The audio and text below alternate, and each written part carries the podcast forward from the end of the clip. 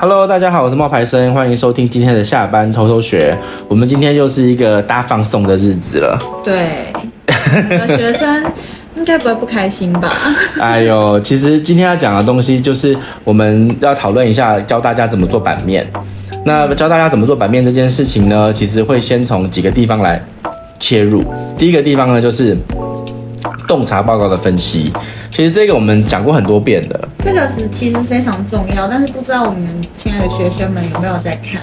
就我先想要炫耀一下，就是是刚开始上课的时候，我大概是十六万两千人，嗯，那我现在是过了大概四五个月，现在是十七万四千人，对，而且还在持续成长中，对对对。那为什么会涨了涨了这么快，就涨了一万呃一快要一万个人呢？嗯，主要的原因就是因为我们有一些很厉害的爆款贴文。嗯，而且那些爆款贴文其实不是一开始就成立，就是一开始就不是新的，是旧的。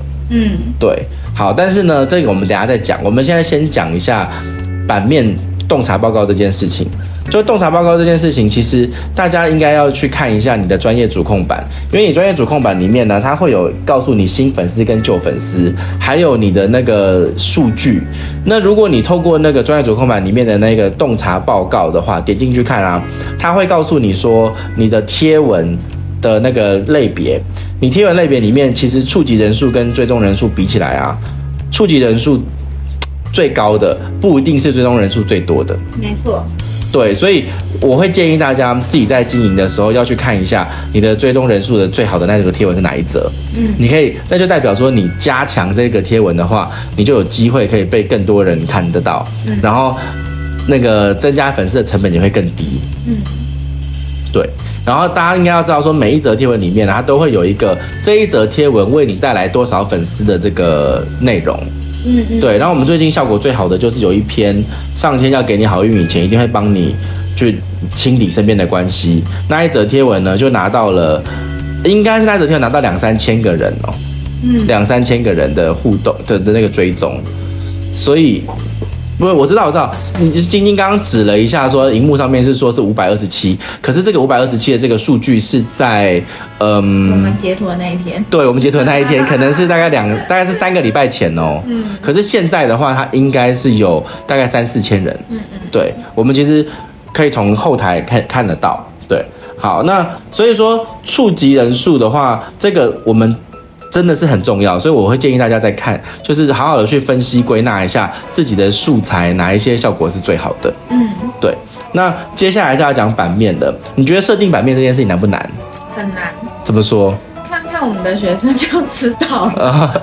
第二堂课的作业完全就是一直在鬼打墙的感觉。对。对啊，就是，哎，我不知道怎么讲，我也是在想要用什么方式让他们更更有这种美感吗？嗯嗯。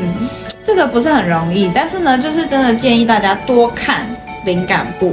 我们还是要跟大家讲一下灵感部的这个概念呐、啊。灵感部不是说你今天做完的那一个你要去复制的内容，然后就这样子。嗯，你要反复的，比如说我今天要做一个新的东西，嗯，我今天要做绿竹笋，嗯，那我就要去看绿竹笋的灵感部啊。对，不是说我今天哦看完了灵感簿就这样子了，不是，是你要去看到这一个主题系列里面你想要学习的对象跟目标，他怎么去排排照拍拍照片，他怎么去排版他的这个内容，那你就是要去复制他的这个内容啊。等到你做久了，你可以不用看，可是你初期一定要看啊。然后我们的同学就说，哦，你之前就是那个绿竹笋那个同学就说，哎，可是你之前不是说卤肉饭比马卡龙好吗？然后，然后呢？什么意思？这是他想强调什么？因为我在课程里面的时候，我有说过说哦，我之前有一个学生，嗯、然后那个学生他是做那个梦幻厨房在我家，嗯、然后梦幻厨房在我家的那个女孩子，我就跟她讲说，哎，其实你要去看一下你的效果哪一篇好，是卤肉饭好还是那个马卡龙好？结果后来没想到她的那个效果好的是卤肉饭，她一直以为她自己效果好的是马卡龙。因为她是那种贵妇型的女生，嗯，然后我就说，我就说，所以到到最后才发现说，哦，她大量去做一些什么荤贵啊、腊肠啊这些东西，而不是一直讲一些高级甜点，嗯，对。然后后来我们的同学前几天我在回回答作业的时候，他就问我说，那你不是说卤肉饭效果比较好，所以他才做绿竹笋的？我就说不对啊，那是他测出来卤肉饭比较好，那是他的，你还你现在正在测的阶段，对啊，你还不能够跟我说你觉得哪个比较好。对，因为你还没有测出来，所以这就是为什么我们现在会来讲的内容，这个内容的原因。没错。因为现在就带到了大家到了第三个月的时候，其实就已经是如何去设定这个版面风格，嗯、然后还有你的这个九个贴文的内容的铺排。我们上一个月叫他们做的是九个内内容的规划，对，还没有叫他们做实际的内容。对，这一次是希望他们把内容做出来了，做出来之后呢，透过两个礼拜的观察，然后再去告诉我们说哪一个效果好。因为如果你不去观察的这个过程的话，你不会知道你的效果好的是什么。别人测出来是别人的粉丝，你的还没有测出来你的粉丝是什么。对，就是要再提醒大家啦，就是不是老是说这个好那个不好，这就是绝对的，不是这样子。嗯、因为每个人的粉丝受众喜欢的东西不一样，你不可能因为今天上一个 case 觉得卤肉饭比马卡龙好，那难道做马卡龙的人就不能做 IG 吗？不对，不是，是你自己要去测甜点粉丝。对对，那如果今天你想要培养的就是一群喜爱做菜的人，那你可能就会。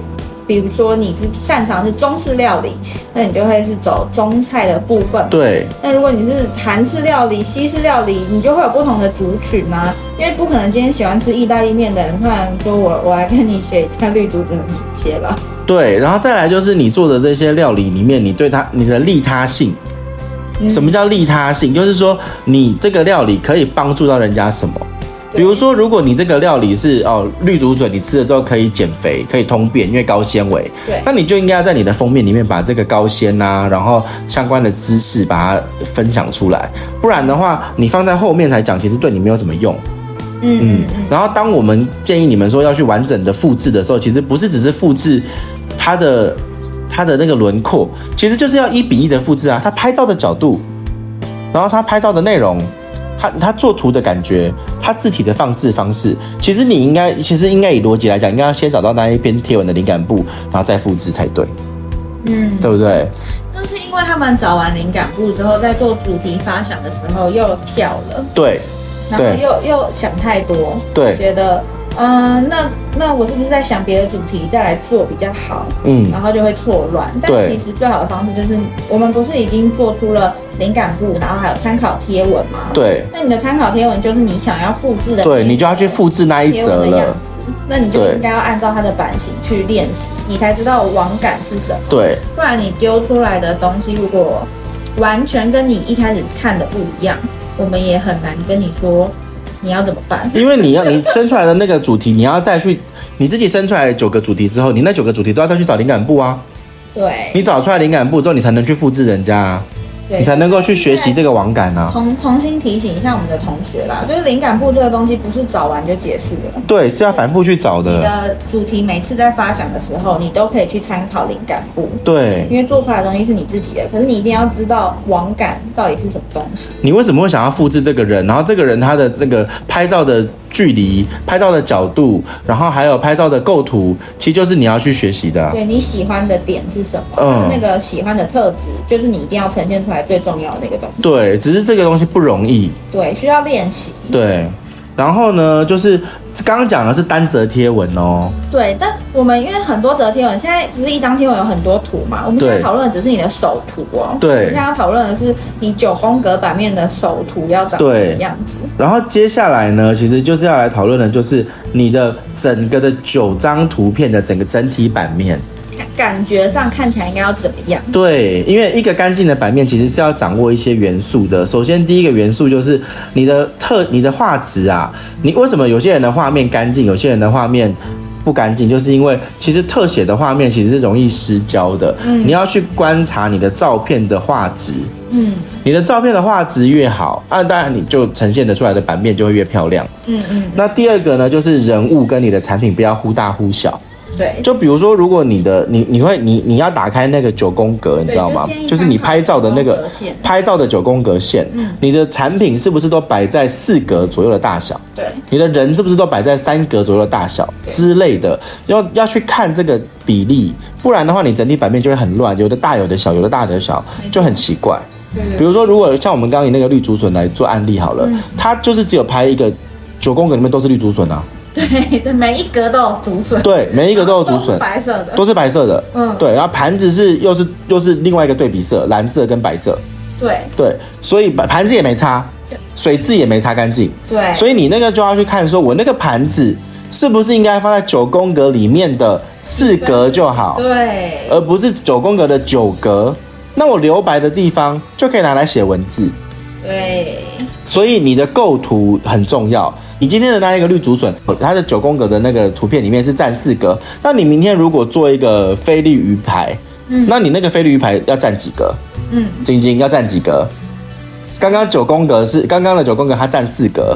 就四个，那还是要对，听懂了吗？不是说这件事情对他们来说很难，那你就去套有版型的那种，就是比如说它一定有一个固定的框框的大小，你就每次都把照片丢到那个框框。对，就我也是这个意思，一定一样大。对，我也是这个意思。这个请参考 Canva。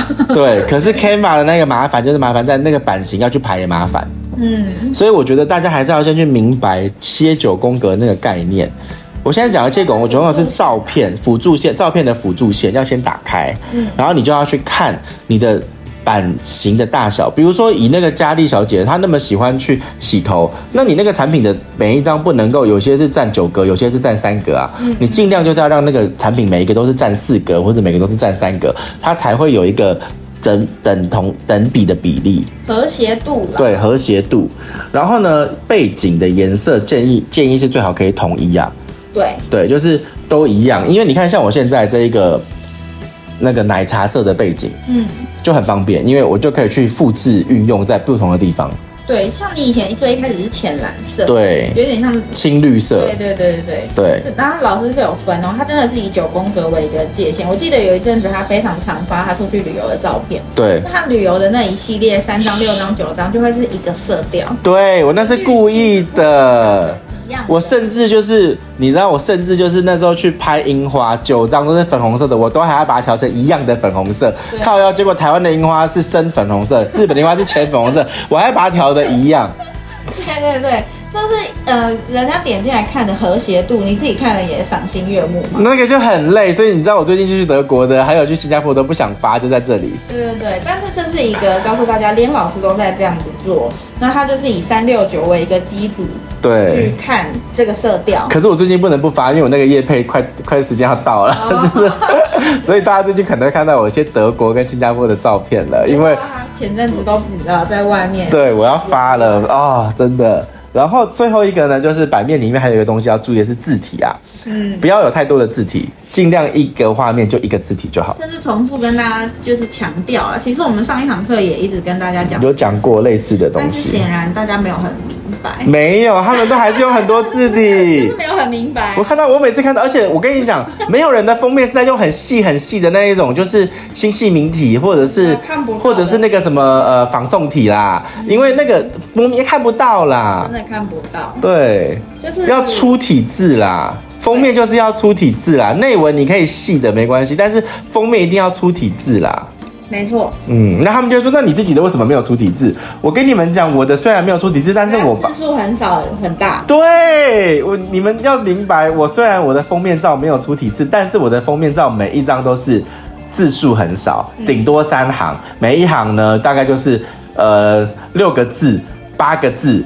顶多这样子，然后字很大，对，真的封面嘛，简短几个字，你让人家一看就决定好要不要点进来。对，所以我的这你要么就是你要么就是字大，嗯，然后字少字大，嗯，你要么就是你的字粗，嗯，就是然后你不要用太多的字体跟颜色，会让人家眼花缭乱。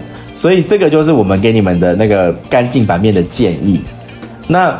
再来呢，就是版面的这个设定里面啊，其实有一个概念，嗯，就是以九宫格为一，以九张图片为一个基底，因为它是三乘三，它是三乘三啊，没错。所以大家在设计这个版面的时候，就是要去以九张为一个基底，或者是以三张为一个基底来算。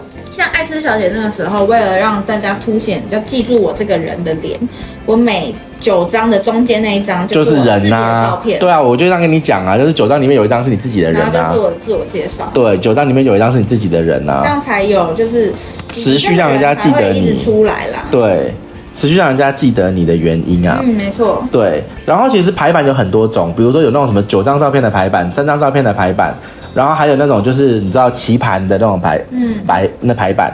可是我要建议大家，三张照片的这个排版其实蛮讨厌的，嗯嗯，因为三张照片的这个排版呢，有些人喜欢用三张不一样的色调，比如说红黄蓝红黄蓝这样子交错发。哦，我非常的告诉我非我非常跟我想跟大家讲，不要这么做。为什么？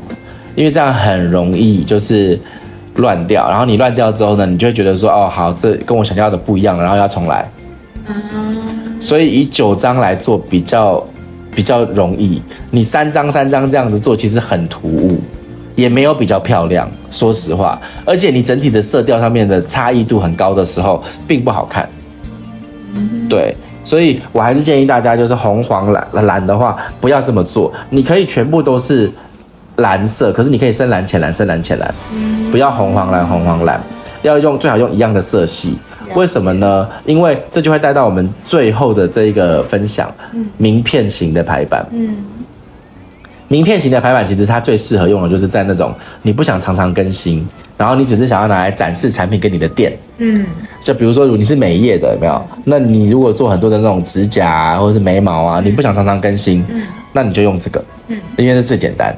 嗯，然后你就可以一次就是，你就可以把你的版面分成不同的区块。嗯，比如说哦，先用先决定主色调，那主色调决定之后呢，你可以放一些比如说宣传的图片，然后接下来呢，你就可以放一些招募的标语，或者是你的呃特价的资讯，你可以是三乘以二这种六格的方式大图呈现。再接下来呢，你就可以放一些你的客户的试用。或者是你的你找的一些网红的试用，然后最后呢，就是你可以再放一些客户的回馈。那我其实是建议大家，就是如果你是美业，你想要真的让你的客户持续看到你，呃，最好的做法就是你定期每一个月你找两个人到三个人。免费的跟他做交换，嗯，对，比如说你，如果你今天是在辅仁大学那边好了，嗯，那你在新庄那边辅仁大学那边你做的是眉毛，嗯，那你就应该要去找一些辅仁大学的那些学生或者是上班族群，嗯，看他们的那一些账号，如果人数是你满意的那种账号的话，那你就可以有漂亮的你你喜欢那个人的长相，你就可以有漂亮的作品集。